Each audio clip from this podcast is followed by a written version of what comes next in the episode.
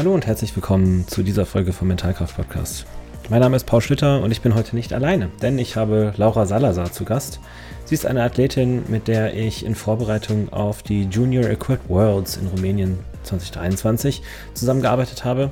Und äh, wir quatschen heute einfach mal so ein bisschen, äh, was ihre Ansichten zur sportpsychologischen Arbeit sind, was sie besonders für sich auch mitnehmen konnte, äh, wie der Wettkampf an sich lief, über verschiedene Einzelheiten auch vom Equipped Powerlifting und warum das so seine besonderen Herausforderungen mit sich bringt und wie man das Ganze im sportpsychologischen Kontext auch nochmal situieren kann. Also wer ein Interesse daran hat, einen Einblick daran zu bekommen, wie diese ganze Arbeit, die ich hier mache, in der Praxis aussieht, der wird hier sehr, sehr gut bedient sein. Wenn euch die Folge gefällt, gerne ein Share in der Story, verlinkt mich gerne und ich wünsche euch ganz, ganz viel Spaß. Hallo und willkommen zu der endlich zweiten Folge der vierten Staffel vom Mentalkraft Podcast. Ich bin heute nicht alleine. Ich habe heute äh, eine ganz besondere Gästin, nämlich eine ziemlich starke Powerlifterin, die auch ziemlich weirden Zeug, Stuff macht, so mit Equipment und so einem Kram. Ne? So was, was man normalerweise nicht kennt. Äh, also ich sitze hier mit Laura. Ähm, Laura darf sich gleich gerne kurz mal vorstellen, aber Laura und ich kennen uns, weil wir äh, über mehrere Monate hinweg äh, an ihrer mentalen Vorbereitung für die Weltmeisterschaften äh, JuniorInnen in Cluj gearbeitet haben, jetzt auch mit Blick auf weitere Wettkämpfe und da so ein bisschen sportpsychologisch den Grundbaustein für ihre Leistungsfähigkeit gelegt haben. Äh, und das hat ganz okay geklappt, würde ich mal behaupten. Wir verstehen uns prima. Ich hatte sie gefragt, ob sie Lust hätte, mal vorbeizukommen für, für ein Gespräch in die Richtung. Deswegen ist sie jetzt hier. Ähm, Laura, du darfst dich gerne mal kurz vorstellen für die, die dich noch nicht kennen. Äh, wer bist du? Was machst du? Was sind so deine Bestwerte? Also die klassischen Fragen. Äh, fang, kannst einfach losschießen. Ja, hallo, ich äh, bin Laura und vielleicht kennen mich ein paar Leute. Ich bin aus Österreich, aus Wien und ähm, Genau. Ähm, ich bin 22 und mache seit circa zweieinhalb Jahren Powerlifting und so wettkampfmäßig seit ein bisschen weniger als zwei Jahren. Und jetzt bin ich auch schon seit 2022 im Nationalkader. Und dieses Jahr bin ich in den Equipped-Kader gewechselt und generell habe ich die Sportart gewechselt. Also ich habe Raw mhm. quasi an den Nagel gehängt und genau. Ja. Und habe jetzt halt bei der Weltmeisterschaft mitgemacht und da durfte mich der Paul begleiten. Und das war meine erste sportpsychologische Erfahrung und generell psychologische Erfahrung. Und es hat mir, wie man vielleicht an der Leistung sieht, äh, wirklich sehr geholfen. Und ich möchte vielleicht einigen von euch einen Einblick darin geben, weil es mir so gut geholfen hat. Ja. Äh, da an, an der Stelle natürlich schon mal ein großes Dankeschön. Ähm, du hast jetzt gerade Le Leistung angesprochen. Was, was, erzähl mal, was, was hast denn, was hast denn gemacht bei der, bei der WM? Was waren, was waren das denn so für Werte und wie war so die Platzierung? Ja, also das war mein zweiter Equipped-Wettkampf und mein zweiter internationaler Wettkampf. Das war die WM und ich habe 210 Kilo gebeugt, habe damit den ersten Platz gemacht. Dann habe ich 110 Kilo Bankdrücken gemacht, habe den dritten Platz gemacht und dann am Ende den vierten Platz mit 185 und im Total dann 505 Kilo, also die 500 geknackt. Ja, und ich meine, äh, zweiter Platz war es dann, ne? Wenn ich mich recht genau, erinnere. Zweiter genau, im ja. Total. Ähm, ja, ich, denke ich, so von der Leistung ist das okay. Für also da muss man vielleicht auch sagen, für, für die, die es nicht kennen, ähm, equipped natürlich ähm, mit Zusatzequipment, wie der Name auch sagt. Das heißt, man hat äh, beim Beugen hat man einen Beugeanzug mit Wickelbandagen, beim Bankdrücken hat man ein Bankdrückhemd und beim Heben hat man einen Kreuzhebeanzug. Ähm, das wirkt unterstützend, man kann natürlich mehr bewegen, aber es ist äh, vom Skill her, wie ich jetzt auch weiß nach meinem Powerlift, äh, nach meinem Equipped Workshop bei Powerlifting Würzburg, Grüße gehen raus, äh, ich meine, die Fertigkeiten, die man da technisch an den Tag legen muss, um sauber zu liften, sind nochmal etwas komplexer als in Raw, würde man wohl behaupten. Und genau. ähm, ich meine, ne, so allein, du bist 8 für 9 gegangen, wenn ich mich recht erinnere. Genau, ja. ja. Also dritter das ist schon gut. leider nicht. Das ja. ist schon gut. es gibt also viele allem, Leute, die bomben. Ja. Also für die, die es nicht wissen, im Equipment ähm, ist 9 von 9 ein unrealistischer Traum, sagen wir es mal so. Es ist nicht unmöglich, aber es ist halt, es sind so viele Variablen allein durchs Equipment. Da kann, wenn das Shirt nicht perfekt sitzt, kann es schon ein, zwei Versuche weniger sein, die man reinbekommt. Und man versucht halt einfach so viel wie möglich, so viele wie möglich, so viele Versuche wie möglich reinzubekommen. Und ja, das habe ich zum Glück geschafft. Und was ich noch ähm, dazu sagen wollte, weil du meintest, dass ähm, man ganz andere Fertigkeiten braucht im Equipment, ist auch vor allem mental, auf mentaler Ebene. Das ist nochmal ein ganz anderes Biest, sagen wir so. Mhm.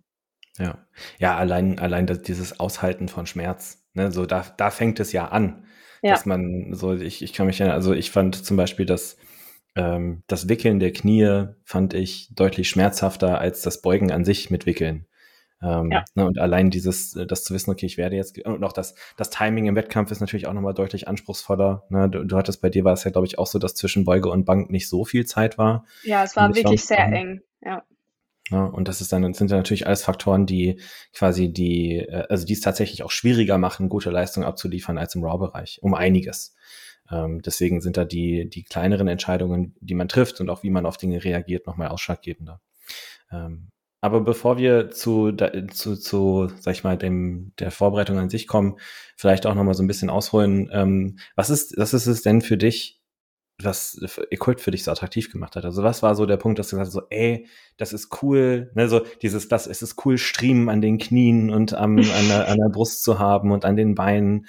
Es ist cool, geplatzte Äderchen im Gesicht und in den Augen zu haben. Ne, so diese ganzen typischen, wo man sich eigentlich denkt, sag mal, sind die eigentlich alle bekloppt?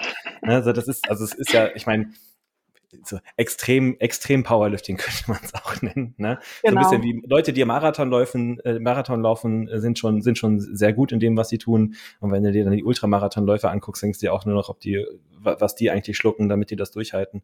Also was war es so, was dich am, am Equip Powerlifting gereizt hat damals, dass, es, dass du gesagt hast, ja, da habe ich, hab ich Bock drauf? Also ich kannte Equip tatsächlich schon, bevor ich es gemacht habe, aber ich habe mich gar nicht ausgekannt. Und ich glaube, so wie viele Leute dazu kommen, ist, dass eine Person mal zu dir hingeht und sagt, hey, geh mal ins Shirt rein, also ins Bankdrückshirt. Mhm. Und dann, das war mein, also jetziger Trainer, der Bundestrainer von Österreich, Dominik Wettiker, ähm, auch vielleicht bekannt, eher bekannter in Deutschland, weil er Deutscher ist. Ähm, er hat mich vor einem Jahr, bisschen mehr als einem Jahr, hatte mich öfter mit dem Bankdrückshirt in unserem Fitnessstudio verfolgt und hat gesagt, hey, du solltest mal da rein, ich möchte dich da mal, also. Ich, stelle mir schon gerade vor, wie er dir mit dem Hemd in der Hand hinterher rennt. er hatte auch zufälligerweise jedes Mal eins mit, wenn er mich gefragt hat, weil das waren immer spontane Aktionen. Also, ja, ja. Ja, ja. Ich hatte, ich kann mich erinnern, ich hatte die Vorbereitung auf die EM Raw letztes Jahr im Dezember, äh, November und dann in irgendeiner Deload-Einheit kommt er dann und sagt, ich habe ein Shirt mit, möchtest du nicht ins Shirt? Welcher und dann, Zufall. und dann habe ich halt im Deload ähm, Equipbank drücken gemacht. Ja, und dann ähm, zu dem Zeitpunkt war ich aber noch bei einem Raw-Coach und dann nach der EM, ich habe mich so gut mit dem Dominik verstanden und habe einfach gemerkt, das passt ganz gut. Und irgendwie dachte ich mir, ich möchte das mal ausprobieren. Also nicht nur Bankdrücken, sondern auch alle drei Lifts. Und dann bin ich zu ihm gewechselt und im Jänner haben wir, dieses Jahr haben wir das erste Mal ähm, Equipped Beugen gemacht. Und zwar meine erste Beuge war 140 Kilo. Und meine Raw Best Leistung war damals 135 circa. Äh, also fünf Kilo drüber. Und ähm, es hat mich eigentlich sehr erschreckt, das erste mhm. Mal. Und die Schmerzen waren richtig, richtig schlimm. Aber irgendwie dieses Zusammenkommen mit anderen Equipped-Leuten und das irgendwie zusammen zu machen, hat halt so einen großen Reiz bei mir ausgelöst und so ein, ich weiß nicht, das hat einfach so viel mehr Spaß gemacht. Und ich bin eigentlich keine Person, die sagt, ich muss immer mit jemandem trainieren. Ich bin eher so ein Einzelgänger, muss ich sagen. Aber da in dem Kontext, das hat mir so gefallen und ähm, er war auch nicht der Einzige, der Equip gemacht hat zu dem Zeitpunkt. Es gibt auch andere Leute in unserem, also im Dust Gym, die auch Equip machen und die haben mich auch irgendwie inspiriert, sagen wir es mal so.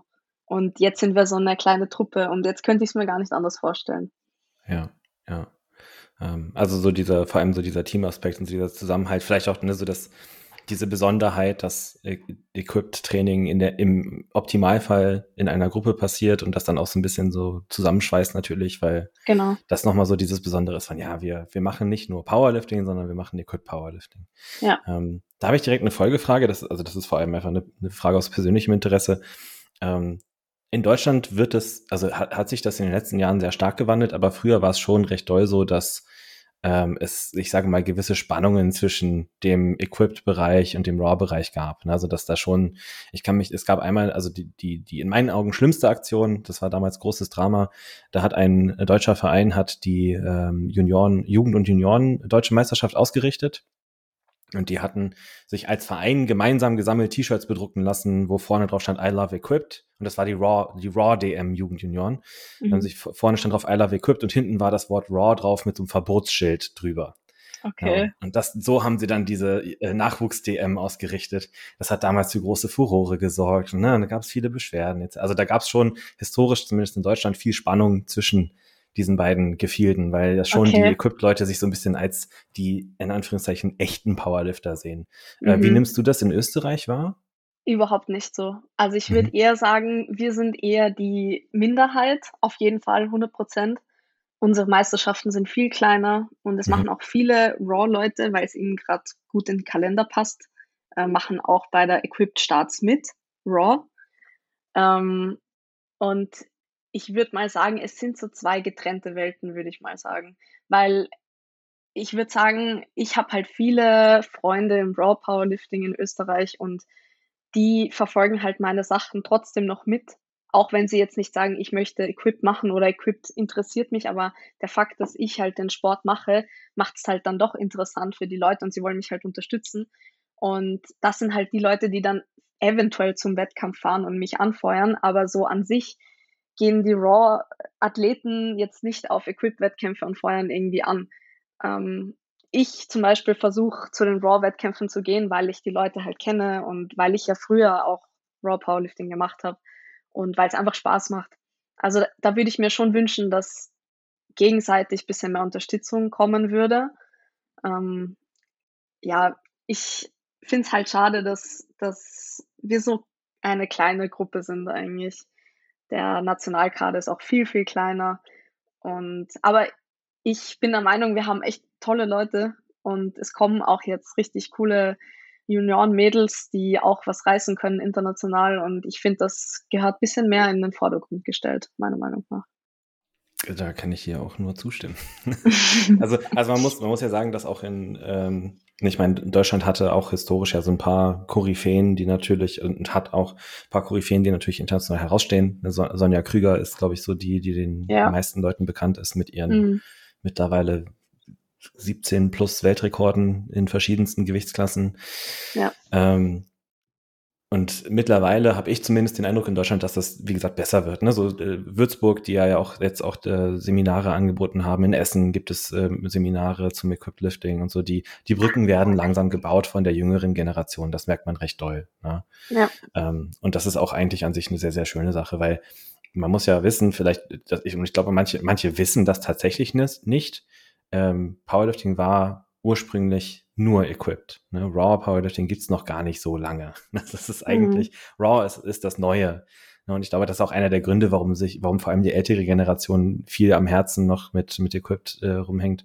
Ähm, ja. Aber der Sport wächst natürlich vor allem über den Raw-Bereich. Und ich denke, wenn man begreift, mhm. dass natürlich es sinnvoller ist, zu versuchen, die Leute von Raw in Equipped zu ziehen, als direkt mit Equipped einsteigen zu lassen, ähm, dann, dann wird es da auch wieder einen Aufschwung geben. Ne? Ähm, ja da würde ich dann direkt mal, mal anhaken, wenn jetzt jemand das hört und sich denkt so, ha, hm, mal so ein, mal so ein bisschen Equipped ausprobieren. Ähm, was würdest du denen raten? Also was, was glaubst du ist ein, ein, wie glaubst du sehe so der ideale Einstieg ins Equipped Powerlifting aus? Also zuerst mal Kontakte knüpfen mit Menschen, die den Sport machen, weil die wissen auch, woher sie die Equipment-Sachen bekommen, bei wem sie sich melden sollen, wo sie trainieren können, ob man vielleicht ein gemeinsames Training machen kann. Also auf jeden Fall mal im Umfeld schauen. Man kennt bestimmt irgendwen, auch wenn man den nicht persönlich kennt, aber ich würde mich total freuen, wenn mir jetzt eine wildfremde Person schreibt, hey, gib mir mal einen Tipp, wo kann ich mich melden, damit ich das mal ausprobiere. Und ähm, bei uns in Österreich zumindest ist es so, dass der Dominik hat, ist natürlich auch Equipped Nationaltrainer und er ist selbst Equipped Athlet. Und er hat einen Kleiderschrank voller Equipment in verschiedensten Größen. und das ist einfach perfekt, weil er sagt, jemand kommt zu mir und ich kann ihm direkt was in die Hand drücken und es, ich habe verschiedene Größen und also auf jeden Fall zumindest in Österreich mal entweder bei mir melden oder beim Dominik selbst, ähm, weil er ist total, wie soll ich sagen, er, ich glaube, er ihm liegt es auch am Herzen, so den Sport weiterzubringen und Leuten auch mal eine andere Seite von Powerlifting zu zeigen und auch diese gemeinsam, gemeinsamen gemeinsamen Trainings zu machen und das einfach wieder ein bisschen aufblühen zu lassen. Und ich bin mir sicher, dass es in Deutschland relativ viele Workshops gibt. Also da kannst du ja was erzählen, weil du warst ja ähm, in Würzburg auf einem Workshop. Auf jeden Fall da mal anfragen und mal vorbeischauen. Genau, also bei uns haben die Vereine üblicherweise auch so oder, oder bieten häufig auch so offenes Training an, wo man mal mit Voranmeldung hingehen kann und sich ein bisschen einweisen lassen kann. Und ich habe zumindest bisher die Erfahrung gemacht, dass, so wie du es gesagt hast, auch bei, bei Dominik, auch bei vielen anderen Leuten, Leute, die Equipped Powerlifting machen, freuen sich, wenn andere ein Interesse daran haben. Eben weil es so eine, ne, weil es eine so kleine Szene auch ist und eigentlich jede weitere Person, die da reinkommt und irgendwie das nochmal weiter verbreiten kann, auch ist natürlich ein Multiplikator. Ähm, und es ist halt was, was man vor allem auch nur mit an, also im Idealfall nur mit anderen zusammen macht. Es geht alleine, aber pff, ne? Sehr äh, schwierig. schwierig. sehr, sehr schwierig, ja. Ähm, und ich denke, also was, was ich vielleicht noch da er ergänzen würde, ist halt, ähm, und das, das spiegelt sich auch in meinen Erfahrungen. Also ich habe jetzt so vereinzelt Leute, die ich auch als, als Powerlifting-Coach im, im Equip-Bereich betreut oder betreue oder betreut habe. Und ähm, ein Einstieg mit lockerem Equipment ist der richtige Weg. es gibt, es gibt Vereine, ich habe das schon mehrfach erlebt in Deutschland, dass dann AthletInnen von mir zu Vereinen gegangen sind und halt direkt in das engste Zeug reingequetscht wurden, ne, um dann eine, keine Ahnung, 15 Zentimeter Raumbeuge zu machen und direkt mit geplatzten Äderchen im Auge wieder, im Auge wieder nach Hause zu fahren nach zwei Stunden Training und drei Wiederholungen. Ähm, das macht keinen Spaß. Also wenn ja. auch an diejenigen, die vielleicht selber Equip machen, wenn ihr Leute da reinholen wollt, lasst die erstmal entspannt mit, mit sehr, sehr weiten Sachen anfangen, ein bisschen Gefühl dafür bekommen. So, das, so war das in Würzburg auch. Es hat mega viel Spaß gemacht. Äh, ja. Äh, und da kann man das, äh, das immer noch so ein bisschen für sich entscheiden. Und natürlich auch die Schmerzen anpassen, weil mhm. das ist, also wirklich, das war ein Schock für mich. Und ich bin so froh, dass ich gesagt habe, ich mache trotzdem weiter, weil ich bin jetzt hier, wo ich, also jetzt bin ich hier und habe bei der Weltmeisterschaft den zweiten Platz gemacht. Und wäre ich nach dem Gefühl gegangen, was ich nach dem ersten Training hatte, hätte ich sofort aufgehört, weil es hat einfach so weh getan. Aber mhm. ich kann euch versichern, es wird besser. also es ja. wird halt auf eine andere Art und Weise auch irgendwie schlimm und schmerzhaft, aber man gewöhnt sich einfach an alles. Der Körper ist sehr anpassungsfähig und ja, man muss sich einfach ein bisschen rantasten. Vor allem, wenn mhm. man die Ressourcen hat. Also wenn man sagt, man hat die Möglichkeit, verschiedene Größen anzuprobieren, dann macht das bitte. Ja. Nicht gleich auf Insta oder auf Titan gehen und dort gleich Equipment kaufen, was viel zu klein ist, sondern erstmal schauen, kann ich mir von jemandem was ausleihen. Mhm. Ja, ja, gerade, und das ist ja in der Regel kein Thema, so, weil die Leute haben das eh im Schrank, wie du gesagt hast, die, die meisten haben alte Anzüge oder Hemden im, im Schrank liegen, die sie eh nicht mehr benutzen. sind, die sind schon durch, im Zweifel schon durchgetragen. Ne? Ich meine, das ist ja dann auch, das ist ja auch wieder so ein einzelnes, einz, äh, einzelnes Thema, da könnte man auch eine ganze Folge drüber sprechen, ist, wie periodisiert man das Equipment im Equip Powerlifting, ne? Und wann nehme ich welche Größe und wie, wie wird, soll es abgenäht werden, etc. pp. Also gibt es ja nochmal, also das steigert die Komplexität ja nochmal um, um, um viel, viel mehr. Ähm, aber ja, so dieser, dieser Einstieg, den einfach zu finden, mit ein bisschen Offenheit ranzugehen, die Schmerzen zu erwarten. Ne, ich, ich muss für meinen Teil sagen, ich fand, wie gesagt, Kniewickeln war für mich mit Abstand das Schlimmste. Mhm. Ähm, ich fand so den Hebeanzug, ich meine, wie gesagt, waren, waren lockere Sachen, aber der Hebeanzug war voll angenehm, den mochte ich tatsächlich sehr. Mhm. Ähm, und Bank, also das, das, das Bankhemd war, äh, hatte ich mehr Schmerz erwartet, tatsächlich mhm. in der Bewegung. Also ich hatte danach auch ordentlich blaue Flecken, ja. ähm, aber es war nicht so schlimm, wie ich gedacht hätte. Also das Voll. war noch so, war noch so im Rahmen. Ähm, okay, danke dafür. Dann kommen wir mal zu dem sportpsychologischen Teil. Und du hattest, hast ja schon gesagt, das war so, und das, das, was wir gemacht haben, war so deine erste psychologische Erfahrung generell. Ähm, wenn du mal zurückdenkst, was war denn so für dich, ähm, als du überlegt hast, ja, mal vielleicht ein sportpsychologisches Coaching machen? Ähm, was waren vielleicht so deine Erwartungen daran, was das sein würde und wie das funktionieren würde. Also mal vers versuchen, das, das Wissen, was du jetzt hast, so ein bisschen auszublenden und zurückzudenken an die Laura von vor einem Jahr circa, ne, bis ich glaube gar nicht, so lange ist es noch gar nicht her, aber äh, die noch, noch nicht wusste, wie es dann in der Praxis abläuft. Was waren so deine Vorstellungen? Was dachtest du wäre Sportpsychologie? Also ich dachte, es passiert, wie soll ich sagen, es es ist natürlich viel passiert in den Einheiten, die wir zusammen gemacht haben, aber es ist umso mehr außerhalb passiert und das ist das, was man oft nicht so erwartet. Oder das ist auch vielleicht etwas, was man eigentlich bisschen bisschen befürchtet oder bisschen Angst davor hat, weil ich bin eine Person, die sich schwer tut, Sachen durchzuziehen. Also, vor allem Dinge weil im in der Sportpsychologie habe ich das Gefühl, kann man den Erfolg jetzt nicht an Zahlen messen, so wie im Training. Und es ist schwer, diesen, diese Entwicklung ähm, objektiv zu sehen. Und da fällt es mir in solchen Situationen schwer, das wirklich durchzuziehen. Aber ich habe mich einfach, ich habe mir gedacht, ich lasse mich jetzt drauf ein. Und ähm, ich war halt schon immer eine Person, die im Training und am Wettkampf mit der mentalen Stärke gekämpft hat. Und ähm, ich wusste irgendwie von Anfang an, dass mir das in irgendeiner Weise weiterhelfen wird. Und dann habe ich dich einfach mal angeschrieben. Ja. Ähm, jetzt hast du gerade schon gesagt, so die, ne, das, das, womit du nicht gerechnet hast, war, dass der, ähm, und ich meine, so versuche ich das auch in der Regel darzustellen, dass der Großteil der Arbeit nicht in den Gesprächen stattfindet, sondern im Alltag und im Training und in den Wettkämpfen, die man vielleicht dann auch hat in der, in der Zeit. Ne? Das heißt, es ist ja, also wenn ich das jetzt mal so kurz beschreibe, ist, man setzt sich erstmal zusammen, guckt, okay, was ist unsere Ziel? Ne, man lernt sich kennen und sagt, was ist denn unsere Zielsetzung? Wo wollen wir ungefähr grob hin? Dann bespricht man in den, in den Sessions so, ne, was können wir vielleicht für Tools und Techniken anwenden? Was sind so Hausaufgaben, die ich dir geben kann? Übungen und äh, über welche Themen wollen wir genauer sprechen? Dann reflektieren wir das in den, äh, in den Gesprächen so ein bisschen und passen das halt auf dich entsprechend an. Ähm, und deswegen so die, die Gespräche, die man hat, sind eigentlich nur so eine Art Prozessbegleitung mit Reflexionen über alte Inputs und äh, Erkundung von neuen Inputs. Und so entwickelt sich das dann über die Zeit. Ne? Ich kann mich, also ich hab, mache häufig die Erfahrung, auch so wie, wie du es gesagt hast, so dadurch, dass dieser Fortschritt schwer zu messen ist. Es gibt ja kein, also man könnte jetzt Fragebögen machen, aber ne, wie, wie valide ist das jetzt, ein Vorher-Nachher-Fragebogen mit einer Person nach fünf Gesprächen zu machen? So, I don't know, eher weniger. Ähm, aber in der Regel sind, also in der Regel kommt dann irgendwann so der Punkt, wo man die Zeit investiert und die Arbeit gemacht hat und dann merkt, ah ja, warte mal, da ist jetzt plötzlich was passiert. da, da hat sich jetzt plötzlich was getan. Ähm, wenn du mal zurückdenkst, was war denn so, als du, als wir angefangen haben? Was, du hast ja gerade schon gesagt, du warst dann jetzt ja jemand, die sich mit der mentalen Seite schwer getan hat. Was waren denn so die Herausforderungen, die du, die du hattest in deinem, in deinem sportlichen Erleben? Ähm, puh, einige Baustellen, würde ich mal sagen. Also, äh, ich habe ganz viel schlecht mit mir selbst geredet. Also, ich habe, ähm, ganz viele negative Gedanken gehabt.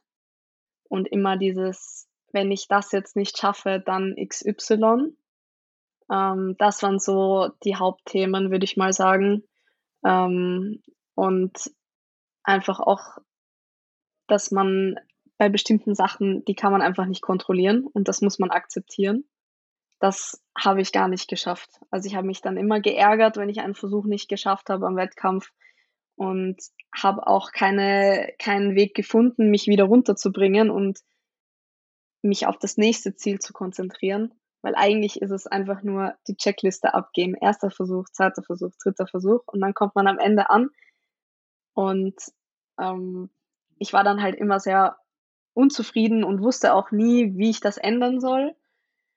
Und dann auch noch im Equipment habe ich dann auch noch die Herausforderung gesehen, einfach mit diesen schweren Gewichten in meinem Kopf klarzukommen. Also für mich gab es zum Beispiel im Raw immer diese rote Scheibe. Ab der roten Scheibe, also 70 Kilo, habe ich schon innerlich Signale gespürt, wo einfach, wo ich einfach Angst verspürt habe. Und ähm, davon habe ich meine Leistung, also ich habe mich dann davon leiten lassen. Mhm. Wenn, wenn du sagst, du hast dich davon, davon leiten lassen, wie hat sich das äh, in, der, in der Praxis geäußert? Also ich war, ich habe einfach gespürt, dass ich plötzlich nervös geworden bin. Mein Herz hat gerast und dann kamen plötzlich diese Gedanken, ja, nicht ähm, weich werden, du darfst keine Spannung verlieren und auch dieses ähm, negative mit mir selbst reden. Also und eben diese negativen Wörter auszusprechen wie nicht XY machen, sonst bla bla bla, mhm. sondern in dieses positive Umdenken und mich selbst zu bestärken, anstatt ja. mich irgendwie auf das Negative zu konzentrieren. Ja, also viel so dieses, ne, offensichtlich eine, also wenn ich jetzt mal aus äh, sportpsychologischer Sicht beschreibe, so eine eher, eher so eine Bedrohungswahrnehmung, ne, die Aufgabe eher als Bedrohung wahrgenommen, die womöglich negative Konsequenzen auf dich haben wird, wenn es nicht klappt. Und dann viel bei der Aufmerksamkeit eben nicht, nicht nur bei den Dingen, die du nicht tun sollst, statt den Dingen, die du tun willst, sondern auch bei den entsprechenden Konsequenzen. Also dieses, wenn ich das jetzt nicht schaffe, dann bedeutet das XYZ, genau. dass ich ja. ne, so diese, also jetzt mal grob übertrieben ist, wenn ich jetzt im Training nicht so viel, so und so viel Kilo beuge, dann werde ich in sechs Monaten auf dem Wettkampf nicht so und so viel beugen. Also das ist so dieses, genau, ja. so dieses klassische, wenn Leute, häufig, häufig, wenn Leute aus dem Powerlifting zu mir kommen, so, die sind sofort bei den Konsequenzen in x Wochen oder Monaten, was sein könnte, wenn. Ähm, ja. Und da ist dann die, die Aufmerksamkeit ist dann vollkommen weg von der Aufgabe, die eigentlich ansteht und die ja in der Regel ist, hey, du hast da gerade noch ein paar Wiederholungen vor dir. Und die, auf die sollte man sich mal vielleicht, vielleicht so ein kleines bisschen konzentrieren. Genau. Und auch, also vor allem dann im Equipment ist es ja, wie gesagt, schon, also wie wir schon vorhin besprochen haben, ähm, viele Versuche reinzubekommen, ist wirklich eine Challenge. Und das wusste ich auch. Und dann wenn ich zurückgedacht habe an meine Raw-Wettkämpfe, wo ich mich total aufgeregt habe, wenn ich einen Versuch nicht geschafft habe. Sowas muss ich unter Kontrolle haben, wenn ich Equipped Powerlifting ernsthaft machen möchte. Und auf dem Niveau, wo ich mich sehe, also leistungssportmäßig, ähm, will ich in der Lage sein, den, den gescheiterten Versuch abzuhaken und das nächste zu machen. Weil es passiert auch beim Equip-Wettkampf ist es nicht unüblich, dass man auch mal ein Radl macht, also bombt. also kein, für, für die, die die Sprache vielleicht nicht kennen, quasi keinen gültigen Versuch in einer Disziplin reinbekommen, was dann bedeutet, dass man keine Gesamtwertung bekommt. Also es ist wie ein, wie ein DNF in Ausdauersporten zum Beispiel. Genau. Äh, und auf, und auf internationalen Wettkämpfen, wenn ich jetzt zum Beispiel wegen Tiefe ein Radl mache, also keinen Versuch reinbekomme im Kniebeugen, kann ich ja trotzdem Medaillen machen im Bankdrücken und im Kreuzheben. Ich kann zwar kein Total machen und in der Wertung nicht ähm, teilnehmen quasi, aber ich kann trotzdem noch Medaillen holen und da muss der Fokus sein. Ja. Oder da sollte der Fokus sein. Ja. Jetzt hast du gerade ein, ein, spannendes Wort gesagt, das würde ich ganz gerne mal, mal kurz, kurz auf, aufgreifen. Du kennst, du kennst mich ja, ich mag, ich mag ja die Fäden. Ich ziehe ja gerne die Fäden. Du hast gesagt, du möchtest in der Lage sein, das zu kontrollieren. Ähm, was genau meinst du damit? Ähm, ich möchte die negativen Emotionen in dem Sinne kontrollieren, dass ich sie einfach akzeptiere, dass es mhm. halt gerade einfach scheiße ist dass ich mich gerade schlecht fühle, dass ich, dass ich halt enttäuscht bin von meiner Leistung, aber dann trotzdem wieder aufstehen kann und sagen kann, ich mache jetzt einfach den nächsten Versuch. Und ich beginne einfach von neu, weil das ist es eigentlich. Jeder Versuch, du beginnst wieder von null, gehst zur Hantel, machst die Bewegung und es ist wie ja ein wie soll ich sagen, ein leeres Gemälde, was du jetzt wieder mhm. bemalen kannst, sagen wir es ja. mal so. Ja. The, the, the empty canvas, ne, wie man auf, auf Englisch genau, so schön ja, sagt. Das wollte ich eigentlich sagen.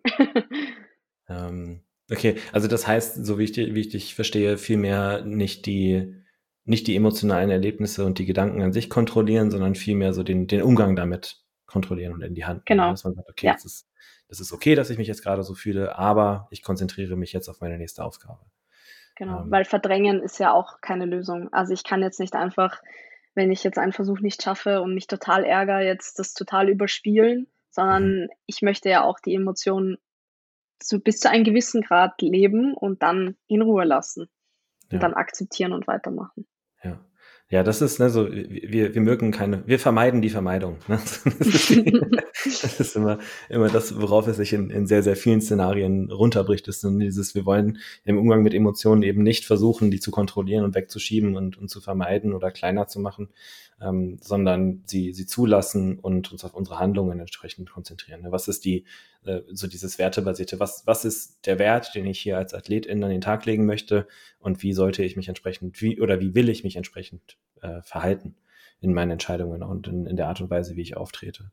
Und äh, häufig, was halt die, die Schwierigkeit ist, ist eben dieses, sich nicht mitreißen zu lassen von den Emotionen, ne, sondern sofort, soweit das ist ja häufig eine Sache, die dann nicht nur eine bevorstehende Aufgabe als Bedrohung dastehen lässt. Ne, wenn ich jetzt gerade Angst, so, ich, ne, ich schaffe vielleicht den ersten Versuch nicht wegen Tiefe, dann kommen die Gedanken, ne, so was, wenn ich jetzt die nächsten beiden auch nicht schaffe, was, wenn ich einen Rade mache, es ist mein zweiter Wettkampf für Equipped, es ist mein erster internationaler Wettkampf, ne, so dieses, dann kommt diese Spirale hoch, dann kommen die Emotionen mit hoch, ähm, wenn, ich meine, ich weiß, dass es jetzt bei dir in, in der Situation nicht so war, weil es ja ein erfolgreicher Wettkampf ist, aber wenn du mal das für jemanden beschreiben müsstest, äh, die diesen Prozess nicht kennt, wie machst du das? Also wenn du jetzt auf in einem, im Training bist oder im, im Wettkampf bist, ich kann mich erinnern an eine, an eine Situation im Training mit unterschiedlichen Wickelbandagen zum Beispiel. Ja. Mhm. Ähm, also was konkret tust du in solchen Situationen, um dann auch äh, trotzdem gute Leistung abliefern zu können? Ähm, ja, dieses eine Training, was du gerade angesprochen hast, war ähm, mein vorletztes Beugetraining vor der WM. Also sagen wir es mal so, der Druck war etwas hoch, weil der Wettkampf ist einfach näher gekommen und ich wusste, das sind so die letzten Einheiten. Und ähm, ich hatte halt gelernt, fünf Wochen mit neun Bandagen zu beugen. Davor hatte ich andere. Ähm, und dann haben wir 205 gemacht im Training, also haben wir versucht, mit den anderen Bandagen quasi also mit den neuen Bandagen. Und ich habe den nicht geschafft. Ich habe ihn gefällt. Und das war die zweite Beuge in meinem Leben, die ich jemals gefällt habe. Also ich hatte davor eine Raw-Beuge gefällt auf der EM, nämlich letztes Jahr. Ähm, und ich habe mich erstmal richtig, richtig schlecht gefühlt, weil ich mir dachte, das kann es jetzt wirklich nicht sein. Und ich hatte auch schon im Vorfeld ein ein bisschen ein schlechtes Gefühl bei den Bandagen, aber ich habe einfach versucht, mich nicht davon irgendwie beirren zu lassen, weil ich mir dachte, oft ist es Tagesverfassung und man kann die Variablen halt nicht immer kontrollieren und die sind halt so, die Umstände sind dann so, wie sie sind und dann versucht man halt das Beste daraus zu machen. Und dann habe ich meinen Coach angeschaut und dann habe ich mir gedacht, was machen wir jetzt? Also ich kann das so nicht stehen lassen. Ich möchte das so nicht stehen lassen. Und dann habe ich ihm gesagt, können wir bitte auf die anderen Bandagen umsteigen? Also das war, wie gesagt, das vorletzte Beugetraining vor der WM. Das waren die Bandagen, die ich quasi vor den neuen ähm, getragen habe, wo ich schon einige Einheiten drin gebeugt habe und schon einen Wettkampf gemacht habe. Dann sind wir auf die umgestiegen und habe direkt nach fünf Minuten nochmal versucht, 200. Also wir sind fünf Kilo runtergegangen, hab 200, ähm, haben 200 geladen. Ähm, und ich glaube, ich habe einfach in der Vorbereitung gelernt, ähm, eher mehr im, im Einklang mit mir selbst zu sein und mich nicht ähm, als oft, ich habe das Gefühl, oft sehe ich mich ein bisschen als Feind, so Körper und Kopf ist getrennt. Aber das ist halt eigentlich genau das Gegenteil und ich habe einfach ähm, mir gedacht, ich rede jetzt mit meiner besten Freundin und sage ihr, du gehst da jetzt hin und beugst die 200. Und du hast zwar jetzt 205 nicht geschafft, aber das heißt jetzt überhaupt nichts, es sagt nichts darüber aus, wie der nächste Satz wird. Und ähm, einfach dieser gute Zuspruch. Und ich glaube, das ist auch ein schöner Übertrag aufs generell auf, aufs Leben, aufs Privatleben, aufs, auf das Leben außerhalb vom Sport, weil ich das Gefühl habe, dass wir oft sehr hart zueinander, also uns gegenüber sind und ähm, ich habe da echt gelernt, einfach ein bisschen netter zu mir selbst zu sein. Und es bewirkt wirklich Wunder. Also probiert es mal aus. Ihr werdet euch wundern, ähm, wie viel stärker ihr euch fühlt. Und auch bei der WM habe ich dann ähm, zu mir selbst gesagt, ich habe sehr viel mit mir selbst geredet ähm, zwischen den Versuchen. Und ich habe mir gesagt, wir gehen da jetzt zusammen hin, Hand in Hand, gehen da zusammen an die Stange und wir heben den jetzt einfach. Und das hat mir wirklich ein schönes Gefühl gegeben. Es klingt vielleicht kitschig oder es klingt vielleicht total komisch, weil man redet vielleicht nicht mit sich selbst so normalerweise. Ähm, aber wenn man es mal versucht, und es ist ja nur im eigenen Kopf, das hört ja keiner, man muss es ja auch keinem erzählen, dann ähm, merkt man eigentlich, wie wichtig es ist, Kopf und Körper zu verbinden. Ja, ja, das hast du sehr schön gesagt. Also das geht ja, ähm, um, um da nochmal den, den, den, den fachlichen Aspekt davon zu betonen. Also es geht ja um, um Self-Compassion. Ne? Es geht darum zu sagen, okay, ich kann nicht nur äh, die Akzeptanz an den Tag legen, zu sagen, okay, es, es ist okay, wie ich mich gerade fühle. So, das gehört dazu. Na, natürlich ist es nachvollziehbar, dass du dich scheiße fühlst, wenn du mhm. in deiner vorletzten Beugeeinheit vor, vor deinem, er, von deinem ersten Equipped, also vor deinem zweiten Equipped-Wettkampf, vor deinem äh, ersten internationalen Equipped-Wettkampf, dann auch noch direkt die WM, so, natürlich ist das, natürlich fühlst du dich doof. so, das ist so, das, das würde dir ja niemand absprechen, ne? Das ist ja in erster Instanz, dass du dich so fühlst, ist in Ordnung. Das ist ja. so dieser, häufig, häufig dieser erste Schritt. Und äh, also wenn wir von, von Self-Compassion oder auf Deutsch übersetzt Selbstmitgefühl reden, ähm, ich mag das Wort nicht so. ähm, ne, das hat, äh, das hat drei Ebenen. Also das, das, das eine ist Achtsamkeit. Das heißt, ich muss erstmal in der Lage sein, überhaupt wahrnehmen zu können, wie ich mich gerade fühle.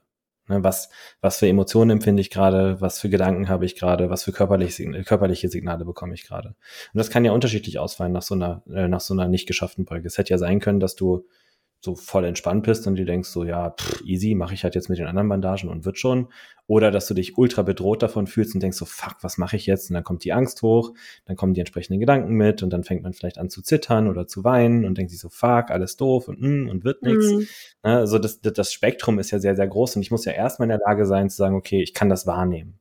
Ähm, und das, wie du ja weißt, braucht Training. Genau. sehr, viel Training. Ja. Sowohl im Training als auch im Alltag, als auch in so dedizierten formellen pra äh, Trainingszeiten nenne ich die ganz gerne. Ähm, also das ist so der, der erste Teil ist diese Achtsamkeit. Ähm, der zweite Teil ist Self-Kindness. Also ich muss in der Lage sein, genau wie du, wie du es beschrieben hast, mir selbst gegenüber nett zu sein und auch fürsorglich zu sein, zu sagen, so, es ja, klingt, ich bin. Es klingt komisch, aber es hilft. Ja, und es ist eben nicht so eine Sache von, ich muss das jetzt trotz meinem Kör meines Körpers machen oder trotz meines Kopfes machen, sondern vielmehr so eine Sache von so, ey, es ist okay, dass du dich gerade so fühlst und ich nehme dich jetzt mal mit. Guck mal, wir wollen, ja. wir wollen gemeinsam diese Aufgabe auch erledigen. Ähm, und genau diese Gemeinsamkeit ist der, der, der dritte Teil davon, von, von Self-Compassion, äh, Common Humanity. Also dieses Gemeinschaftsgefühl im menschlichen Erleben. Das heißt, ich bin in dem, was ich gerade erlebe, nicht allein, und es gibt auch ganz viele andere Leute, die entweder diese Erfahrungen in der Vergangenheit gemacht haben, vielleicht sogar jetzt gerade in diesem Moment machen oder auch in der Zukunft machen werden. Und das sind menschliche Erfahrungen, die wir alle teilen. Ne? Ähm, da kann man jetzt drüber streiten, wie, also wie exakt spezifisch genau diese Erfahrungen andere Menschen machen. Aber eine gefällte Beuge im Training ist schon was, was die meisten von uns im Kraftsport mal erlebt haben. Irgendwann. Ja. Ne? Oder ja. im Wettkampf so. Ähm, und diese drei Faktoren sind halt das, was dann diese, diese Self-Compassion ausmacht. Ähm, jetzt kann ich mich nicht, genau, nicht mehr genau erinnern, wie das bei dir war, aber eine Sache, die ja in dem Kontext häufig hochkommt, ist, ähm, ja, aber braucht es nicht diesen Biss, braucht es nicht diesen, die, dieses, dieses so sich selber geißeln und hart zu einem selbst sein, damit man besser sein will? Es kommt auf den Menschen an, glaube ich. Ähm, ich glaube, dass es viele Leute gibt, die überhaupt nicht verkopft sind, einfach hingehen und machen. Und wenn sie es nicht schaffen, kommen sie einfach wieder und machen nochmal. Ich kenne ganz viele solche Leute und ich bewundere die sehr. Dann gibt es, glaube ich, Leute wie ich, die halt sehr hart zu einem sind und das eher ins Negative geht, so in eine negative Richtung geht. Und dann gibt es, glaube ich, die Leute, die viel Kraft da rausnehmen aus diesem du machst jetzt und diesen Druck auch vielleicht innerlich, den sie sich selbst machen. Also ich glaube, das ist sehr, sehr individuell, aber für mich hat das gar nicht funktioniert, weil ja auch privat komme ich einfach besser damit klar, wenn ich mir selbst einfach ein bisschen, bisschen netter zu mir selbst bin. Aber das muss jeder selbst herausfinden. Und das kann man im Training üben. Weil ich meine, wie oft haben wir alle irgendwie schlechte Trainingseinheiten, wo wir danach uns denken, du bist so schlecht. Und manche denken sich so, ich bin schlecht, boah geil, ich mach's nächstes Mal vielleicht besser oder so. Also ich kann es nicht verstehen, aber es gibt sicher solche Leute. Und dann gibt es welche, die verkopfen sich halt sehr und, und nehmen dann vielleicht auch diese negativen Gefühle ins nächste Training mit. Ja, äh, um, um diese, also ich, ich habe auch, ich meine, soweit ich weiß, gibt es da jetzt noch keine, ähm, zumindest im, im, sportlichen Bereich noch nicht so viel Forschung zu. Also das ist ein Forschungsfeld, was sich jetzt gerade so ein bisschen entwickelt. Also ich war sehr, sehr, froh, als ich gesehen habe, dass, es, dass dieses Jahr auch ein äh, sehr, sehr großes Paper über Self-Compassion im Sport rausgekommen ist. Ähm, und ein, eine Sache, die da häufig aufkommt, auch im, im, also in der generellen Literatur über, über Self-Compassion, ist so diese Differenzierung, ähm, verhalte ich mich so, weil ich das aus einem Standpunkt des Mangels tue? Also ist das was, wo ich versuche, was zu vermeiden, zu verlieren? Oder wo ich Angst habe, dass wenn ich etwas nicht habe, dass das negative Konsequenzen haben könnte? Also dieses, wenn ich das jetzt nicht schaffe, dann verliere ich etwas. Oder mhm. dann, ich, ich möchte den emotional negativen Zustand vermeiden, den ich haben könnte, wenn ich das nicht schaffe. Ähm, oder mache ich das aus einem Standpunkt der Vielfalt heraus? Also ist das eine Erfahrung, wo ich mir so denke, ey, so ja, wenn ich das nicht schaffe, ey, geil, ich freue mich drauf, wenn ich es wieder probieren darf. Genauso wie du es mhm. gerade, wie du es gerade beschrieben hast. Ne? Mhm. Ähm, und diese, diese Differenzierung ist, denke ich, da sehr, sehr wichtig, weil häufig mhm. ist es ja so, dass wir, wenn wir dazu neigen, Dinge vermeiden zu wollen, das eben aus einer, ein, aus einer Angst vor Verlust oder vor negativen Konsequenzen irgendeiner Art ist. Also diesen, mir, mir fehlt etwas und das möchte ich irgendwie vermeiden, dass mir das sonderlich bewusst wird. Äh, und auf der anderen Seite ist eben dieses, ne, so man, man könnte das auch in der Sportpsychologie so ein bisschen dem Konzept Hoffnung auf Erfolg und Furcht vor Misserfolg äh, zuordnen, dass man sagt, ich, ich, ich bin grundsätzlich jemand, der sich solchen Herausforderungen gerne stellt und sich freut, diese Herausforderungen auch wahrnehmen zu dürfen, weil ich grundsätzlich davon ausgehe, dass es klappen wird. Und wenn es nicht klappt, dann probiere es nächstes Mal nochmal. So, dann ist es kein, kein sonderlich großer Stress.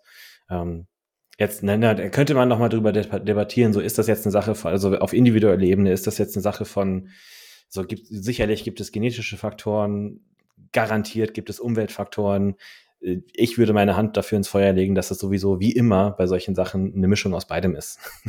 ja. Also wie bin ich aufgewachsen, äh, aufgewachsen? Wie haben, äh, wie wurde in der Schule mit mir umgegangen, wenn ich Fehler gemacht habe? Wie wurde 100%. in meiner Familie damit umgegangen, wenn ja. Fehler gemacht wurden? Ne? Und das, das lernt man ja natürlich. Mhm. Aber ich bin schon, und da würde mich deine, dein Eindruck auch interessieren, ich bin grundsätzlich schon auch der festen Überzeugung, dass man auch das lernen kann. Wie siehst du das?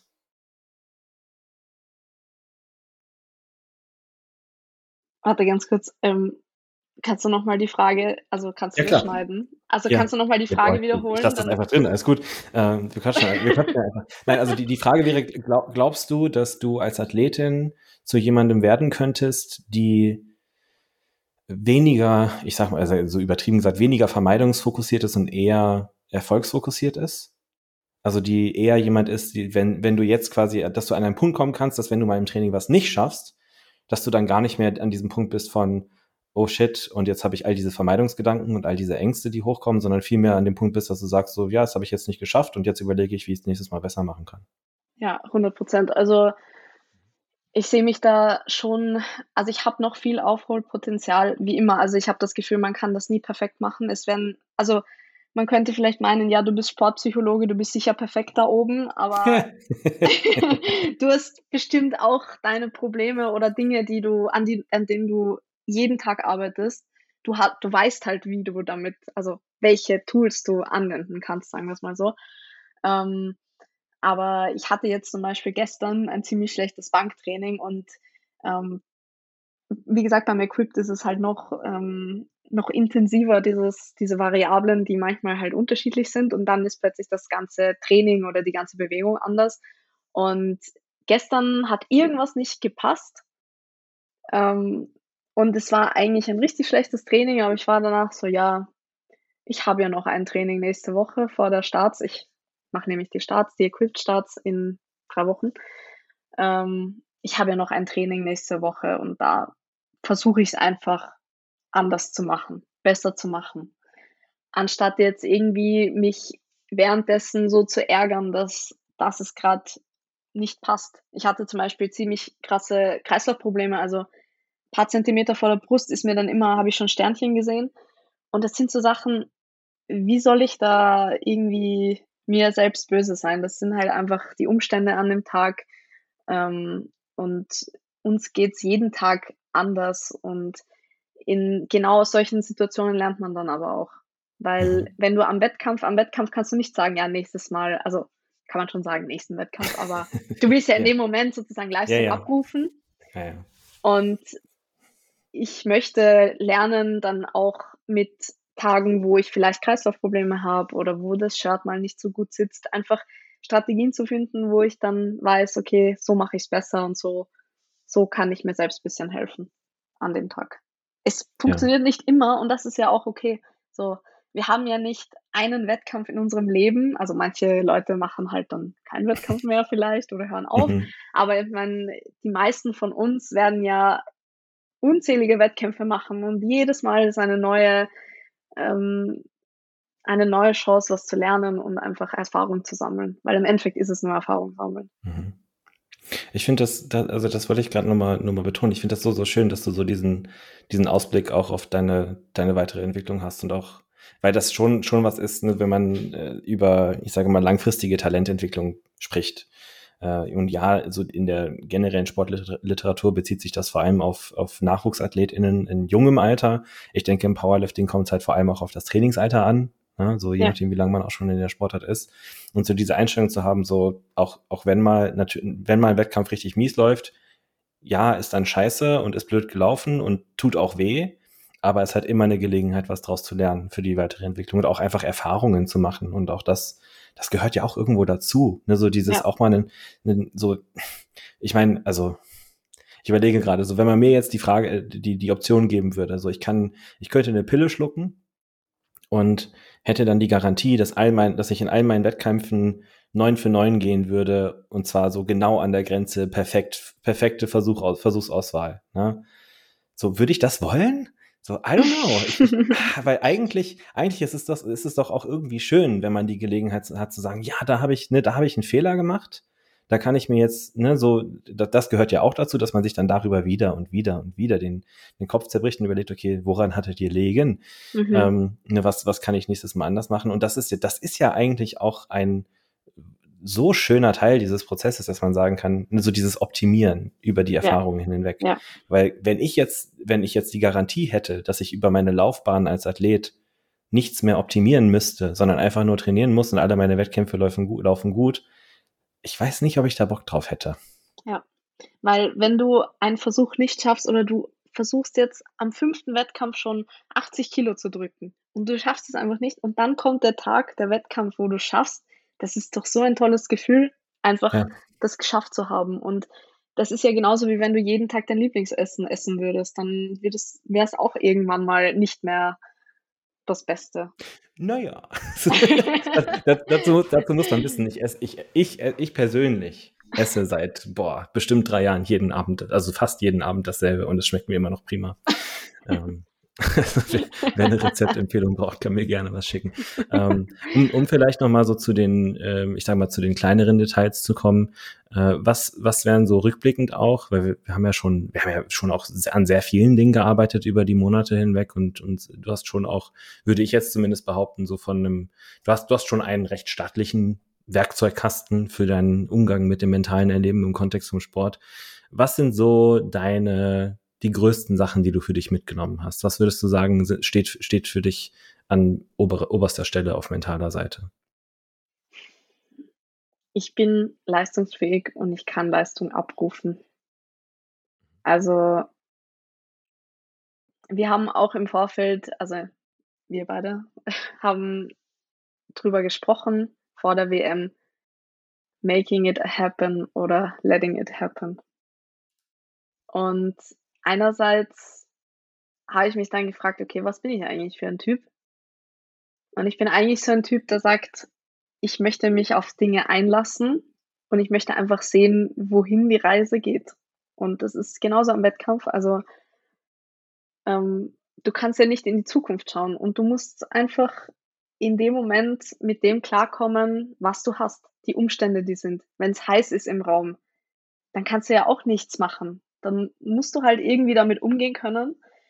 Oder wenn dein Way-In um 6 Uhr morgens ist, musst du auch damit umgehen können. Es sind so viele verschiedene äh, Faktoren, die da zusammenkommen und ähm, zu wissen, dass ich trotz all diesen Dingen Dinge einerseits kontrollieren kann, aber andererseits auch sag, ich lasse es einfach mal auf mich zukommen, ist halt so ein schönes Gefühl, weil man irgendwie das, ich fühle mich so, als wäre ich ready für alles, was auf mich zukommt. Klar wird es Dinge geben, die ich nicht, äh, nicht gut schaffen werde oder wo ich mir schwer tue, aber das sind ja genauso Möglichkeiten, neue Dinge zu lernen und auch sich selbst kennenzulernen. Und auch mhm. dieses sich selbst kennenlernen ist halt so wichtig, weil für mich funktioniert das eine, für die anderen gar nicht. Ich wusste zum Beispiel bis am Ende vom Wettkampf nicht meine Platzierung und ich wusste nicht die Gewichte, die ich bewegt habe. Also ich wusste nur meine Opener. Ich habe nicht zusammengerechnet, wie viel das theoretisch sein könnte oder sonst irgendwas. Ähm, und andere Leute müssen es wissen. Die können nicht rausgehen, ohne zu wissen, was da drauf ist. Und da muss man einfach für sich selbst Sachen herausfinden. Und es kann sein, dass es lange dauert, dass es viele Anläufe braucht, um genau die Strategie zu finden, die für einen passt. Aber es lohnt sich wirklich dran zu arbeiten und mhm. diesen Weg einfach zu erkunden und kennenzulernen. Und es macht einen zu einem so viel besseren Athleten oder Athletin. Ja, also was ich daraus höre, ist zum einen ein, ein, ein, ein eine tiefgehende Menge an Selbstvertrauen darin, dass und, und, und Selbstwirksamkeit darin, dass du die Dinge kannst, die du tust. Ja. Ähm, und auf der anderen Seite trotzdem so diese Offenheit dafür zu sagen, so was auch immer auf mich zukommen wird. Ich grundsätzlich glaube ich, dass ich jemand bin, die damit gut umgehen kann. Und selbst wenn nicht, dann nehme ich daraus bestimmt was Gutes mit. Voll. Zum Beispiel das Training, was ich, äh, worüber wir vorhin gesprochen haben, mit dem, wo ich die Bandagen gewechselt habe. Ähm, ich hätte genauso in dem Moment mir denken können, boah, ich habe jetzt aber lang nicht mehr in diesen Bandagen gebeugt und was wird dann am Wettkampf sein? Was ist, wenn ich nicht mehr klarkomme mit denen? Und man muss sich einfach mal die Fakten anschauen. Fakt ist, ich habe ungefähr fünf Monate immer wieder mit diesen Bandagen trainiert. Ich werde das nicht von einem Tag auf den anderen vergessen mein Körper speichert diese Bewegung ab und mein Körper und ich, wir kennen schon diese Bandagen und wir können gut. Und klar war eine kleine Unsicherheit dabei, weil das ist normal. Also wenn du Equipment tauscht, so drei Wochen out, dann macht das natürlich was in deinem Kopf. Aber du hast immer die Wahl, wie, wie gehe ich damit um? Was, was nehme ich daraus mit? was möchte ich jetzt eigentlich umsetzen? Was möchte ich jetzt eigentlich tun? Ja, ich möchte das eigentlich beugen. Und was muss ich tun, damit ich das beugen kann? Ich muss mich einfach auf mich selbst verlassen, auf meine Fähigkeiten, weil ich habe die erlernt und ich kann das. Ja, das ist sehr schön. Ähm, ja, ich meine, dass das, das trotz, trotz der eigentlich äh, so richtig, richtig doll von diesem Selbstvertrauen, ne? Und diese, das, das, was du gerade gesagt hast, was ja auch sehr schön ist, und das war ja auch was, woran, äh, also was wir auch mal äh, thematisiert hatten, so dieses Konzept von Selbstvertrauen ist, wie wir auf Dinge reagieren, nicht was uns passiert, ja. sondern äh, das, und dass wir eine aktive Entscheidung treffen, wie wir auf solche Erlebnisse reagieren. Und genau wie du es gesagt hast, man hätte, man hätte auch nach diesen 205 sagen, äh, so in sich zusammenbrechen können und alles Selbstvertrauen verlieren können, wenn man sagt, oh, ich kann, ich kann das doch nicht. Ne? Mhm. Äh, stattdessen zu sagen, so, hey, warte, hier, hier waren noch diese anderen Bandagen, oder? Den, in dem habe ich mich eigentlich immer auch noch mal ein bisschen besser gefunden. Ey, probiere ich einfach mal, vielleicht klappt's ja. Ja, voll, ich hatte ja, ja nichts mehr zu verlieren. Es ist ja auch oft ja. so am Wettkampf, du hast nichts mehr zu verlieren. Mhm. Du probierst es einfach, du versuchst einfach dein Bestes zu machen. Wenn es nicht klappt, ja, blöd, aber wenn es klappt, dann freust du dich halt umso mehr, dass du das geschafft hast. Ja. Ähm, jetzt hattest du vorhin was gesagt, das ist, ist schon eine Weile her, aber da, da wollte ich auch nochmal noch dran, dran ziehen an dem Faden. Ähm, du hattest gesagt, dass die, die Sachen, die du im Kontext vom Training und von unseren Gesprächen gelernt hast, auch fürs Privatleben lohnenswert sind.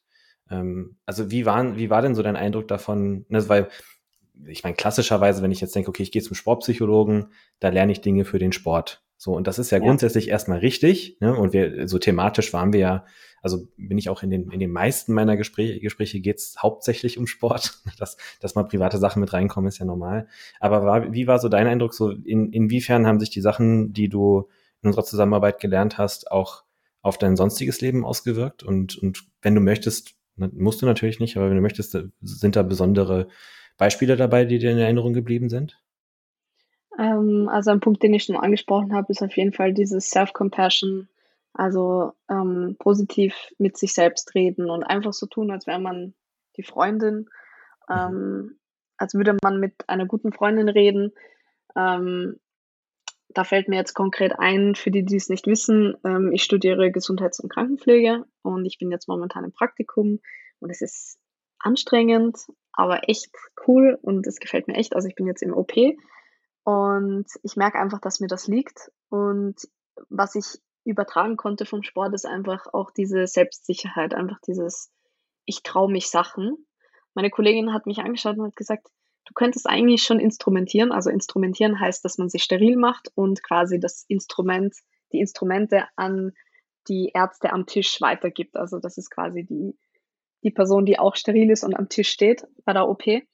Ähm, und da braucht man sehr viel Skill und sehr viel Wissen und die richtigen Handgriffe. Und ich habe das davor noch nie gemacht.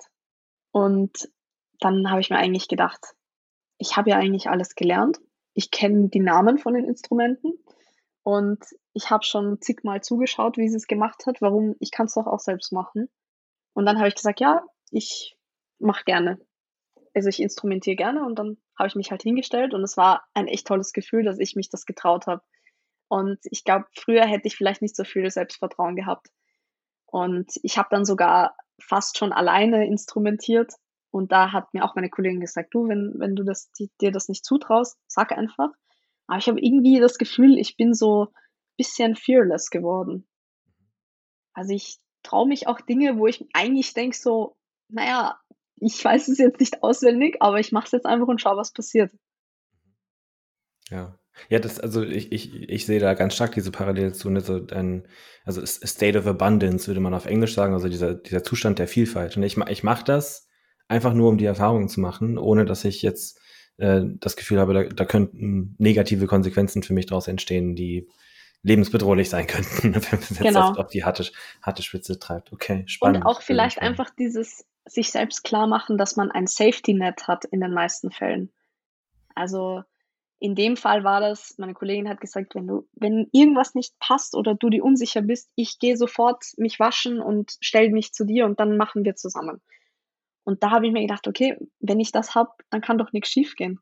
Und das ist ja auch genauso am Wettkampf. Ich meine, Worst Case ist, dass du es nicht schaffst und dich irgendwie dabei verletzt. Aber es sind ja Leute da, die dich auffangen zum Beispiel. Das kann dir mhm. auch nochmal Sicherheit geben, zu sagen, da ist jemand, wenn ich es nicht schaffe. Weil ja. es ist ja okay, es nicht zu schaffen oder diese Gedanken zu haben, aber sich klar zu machen, es gibt ein Safety Net.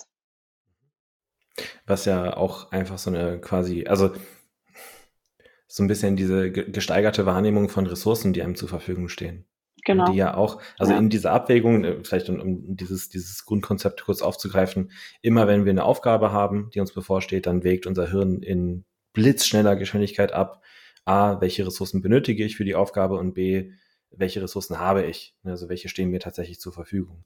Und wenn der Abgleich halt eher negativ ausfällt, ähm, dann nimmt man die Aufgabe eher als Bedrohung wahr. Wenn er positiv oder also wenn er ungefähr richtig ausfällt, also ungefähr im Gleichgewicht, dann kann es eine, ist es eher als, äh, als eine Herausforderung, der man sich dann im Zweifel gerne stellt. Und ähm, ja klar, also dieses, ne, wenn man mit grundsätzlich mit mehr Selbstvertrauen in solchen Situationen agiert und sich auch bewusster über die Ressourcen ist, die man zur Verfügung hat, dann ist die Wahrscheinlichkeit höher, dass man solche Aufgaben e-, eben als Herausforderung und nicht als Bedrohung wahrnimmt. Was ja genau, dann das, die, ne, das bestärkt dann auch wieder die Selbstwirksamkeit, wenn man die Aufgabe ja. bewältigt und so weiter. Ne? Also das ist ja, genau, du wirst jetzt sicherlich jemand sein, die sagt, ja, instrumentieren habe ich schon mal gemacht, war, habe ich auch ganz gut gemacht, würde ich auch wieder machen. Mhm. Ja.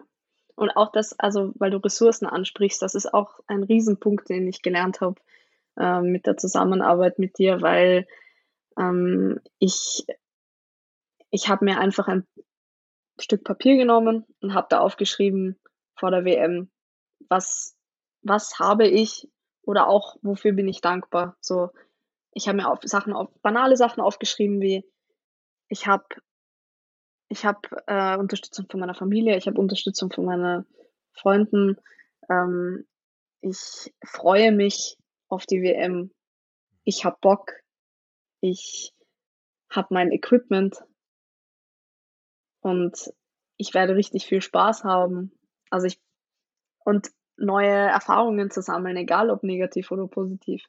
Und es gibt so viele Ressourcen, die man sich erst klar wird, wenn man es mal aufschreibt. Und das würde ich vielleicht auch als Tipp mitgeben für Leute, die vielleicht ein bisschen unsicher waren in der Prep und nicht so ein gutes Gefühl vor dem Wettkampf haben. Schreibt euch einfach mal auf, was habt ihr zur Verfügung. Und zum Beispiel, das könnte auch einfach sein, ich habe 200 Kilo gebeugt in der Vorbereitung.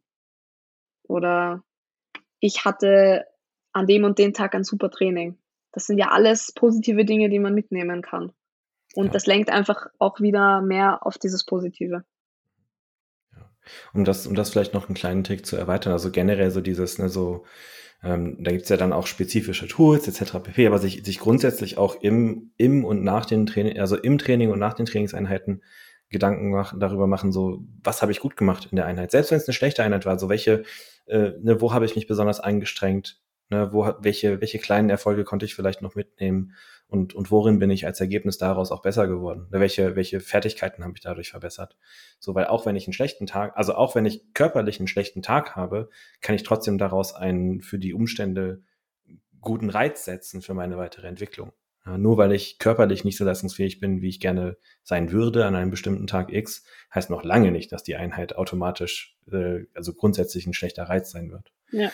Ähm, okay. Ich würde ich, äh, noch zwei, zwei Dinge würde ich noch abhaken wollen, wenn das okay ist. Und das erste wäre so, also du hast ja gerade schon mit äh, einen, einen guten Tipp gegeben. Ähm, generell, wenn jetzt jemand das alles hört und sich so denkt, ja, hm, Sportpsychologie hm, klingt eigentlich ganz cool, aber ich weiß noch nicht so recht. Äh, also wenn jetzt jemand dich fragen würde, die, der oder die noch, noch gar keine Erfahrung mit dem Thema habe, haben ähm, und die überlegen, sich sportpsychologische Unterstützung zu holen, was würdest du denen sagen? So, was würdest du denen, den raten oder nahelegen? Worauf sollten sie sich einstellen? Was sollten sie mitbringen? Was wäre wär da, was wär da dein Rat? Ja, also mein Rat wäre, ihnen klarzumachen, dass es eben nicht nur der Sportpsychologe ist, der quasi arbeitet, sondern man selbst muss halt viel Arbeit reinstecken und man darf ja nicht mit der Einstellung reingehen, ja, ich höre dem zu und der wird mich irgendwie auf magischer Weise meine Probleme wegmachen oder so. Also das ist halt leider nicht so, aber es ist auch gut so, weil aber es ist auch gut so, weil ich meine, ähm, man lernt halt, wie gesagt, auch für, für das private Leben und fürs, für viele Alltagssituationen lernt man so viel dazu. Und ähm, ich würde einfach auch den Tipp geben, dass man einfach offen ist für neue Dinge. Weil als du mir teilweise Übungen gegeben hast, wo ich mir dachte, was ist das? Warum mache ich, soll ich das machen? Und irgendwie komme ich mir blöd dabei vor. Also ich glaube, die mhm. meisten werden sich denken, ich komme mir gerade richtig blöd vor beim ersten Mal. Aber ähm, so fühlen sich die meisten wahrscheinlich, die das zum ersten ja. Mal machen. Ja. Und das ist normal und das geht aber auch weg. Und ähm, man muss einfach üben und dranbleiben. Das ist genauso wie normales Training. Also vor allem für Leute, die Probleme mental nicht so stark sind, so leistungsfähig sind, ähm, finde ich es vor allem wichtig, dass die einfach das regelmäßig machen und das durchziehen, genauso wie ein Training. Also ich bin zum Beispiel eine Person, wenn irgendwas nicht in meinem Trainingsplan steht, dann mache ich es nicht. Also es muss im Trainingsplan stehen, dann mache ich es. Und das ist auch ein Übertrag, weil du musst ja dein Mentaltraining genauso durchziehen wie dann wie dein Powerlifting-Training. Das ist ja auch etwas, was du trainieren musst. Das kommt nicht einfach so. Und es ist auch, ähm, finde ich, sehr schön, dass man Instrumente oder Tools bekommt, die man auch sozusagen, wenn man nicht mehr weitermacht mit dem sportpsychologischen ähm, Coaching, dass man die auch weiterhin verwenden kann. Also man lernt Dinge fürs Leben und man lernt Dinge, die man immer wieder neu verwenden kann oder die man auch ausbauen kann. Also ich bin der Meinung, also ich habe eine 180 Grad Verwandlung gemacht, also meiner Meinung nach mental. Aber es gibt sicher noch viele Dinge, die mir noch gar nicht bewusst sind, die in Zukunft wahrscheinlich noch für viele Gespräche Thema werden. Und ähm, da weiß ich natürlich jetzt, an wen ich mich wenden muss, aber ich habe theoretisch schon Tools, die ich anwenden kann und wo ja. ich versuchen kann, das auch vielleicht auch selbst zu schaffen. Weil ich meine, im Endeffekt ist ja das auch irgendwo das Ziel, also das kannst du vielleicht bestätigen oder verneinen, dass, dass man auch ohne dem leben kann, sozusagen, also im ja, ja. übertriebenen Sinne. Aber dass man alleine damit klarkommt. Ja, also das ist, das ist grundsätzlich mein, also sowohl im, in der Sportpsychologie als auch im, im Coaching, im KDK, eigentlich für die, für die, die es halt wollen, ne, das ist ja dann auch nochmal so eine Sache, man, äh, das, das muss man ja auch selber wollen, ähm, die so, also in der Art und Weise Dinge beizubringen, dass man zum Selbstversorger oder zur Selbstversorgerin wird. Ja, und das ist genauso, wie du es halt sagst, dass man in der Lage ist, äh, dass man, dass eben kein Abhängigkeitsverhältnis entsteht. Das ist, das ist ja. halt so, ne? auch, auch wenn das jetzt ein Vermeidungsziel ist, also dass eine Selbstständigkeit entsteht in der Art und Weise, wie man mit solchen Dingen umgeht. Ähm, ja. Das ist, denke ich, äh, durch, durchaus eine sehr zentrale Sache. Mhm. Okay, ähm, dann hast du es gerade selber schon angesprochen, Thema, Thema Zukunft. Äh, du hast ja schon gesagt, du hast jetzt in ein paar Wochen die, die Starts. Wie, wie geht's denn für dich weiter als Athletin und was sind so die Dinge auf der mentalen Seite, wo du sagst, das, das sehe ich in meiner Entwicklung noch in den nächsten Jahren. Das sind so die Dinge, in denen ich noch besser werden möchte. Mhm.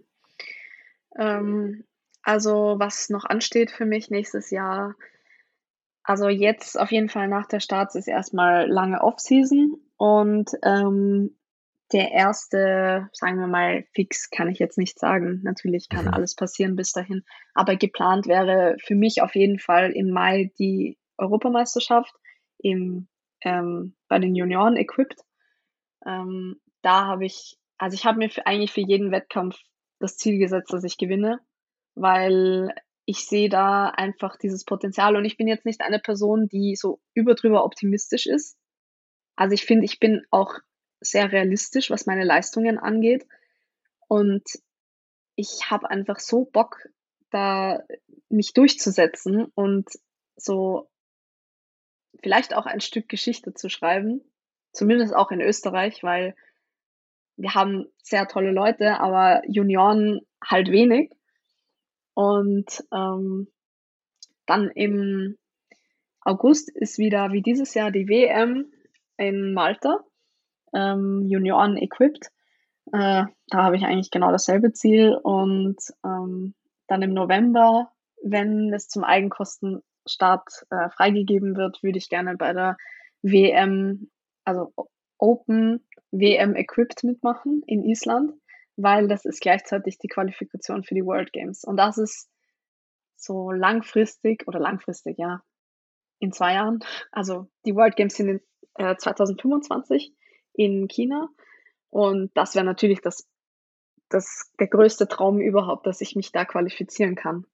Mhm. Und ähm, ich denke mir, ich habe mir nämlich überlegt, warum, warum soll ich da eigentlich mitmachen bei den Open, wenn ich noch Juniorin bin und irgendwie, wer weiß, vielleicht werde ich schlecht platzieren und so weiter. Aber man hat schon oft gesehen, oft ähm, ist es durch Zufall, dass man dann doch sich qualifizieren kann. Und dann fallen plötzlich XY Leute weg oder es gibt auch oft die Situation, dass viele ein Radl machen in deiner Gewichtsklasse und dann bist du plötzlich höher platziert. Mhm. Und für mich ist das eine Chance, einfach, ähm, ja, einfach die Chance zu ergreifen, ein, noch einen Step höher zu gehen. Auch wenn es vielleicht, auch wenn ich Zehnte werde, dann habe ich wenigstens versucht. Und ja, ähm, ja ich freue mich halt mega drauf. Also ich hoffe, dass das alles so aufgeht, wie ich es mir vorstelle.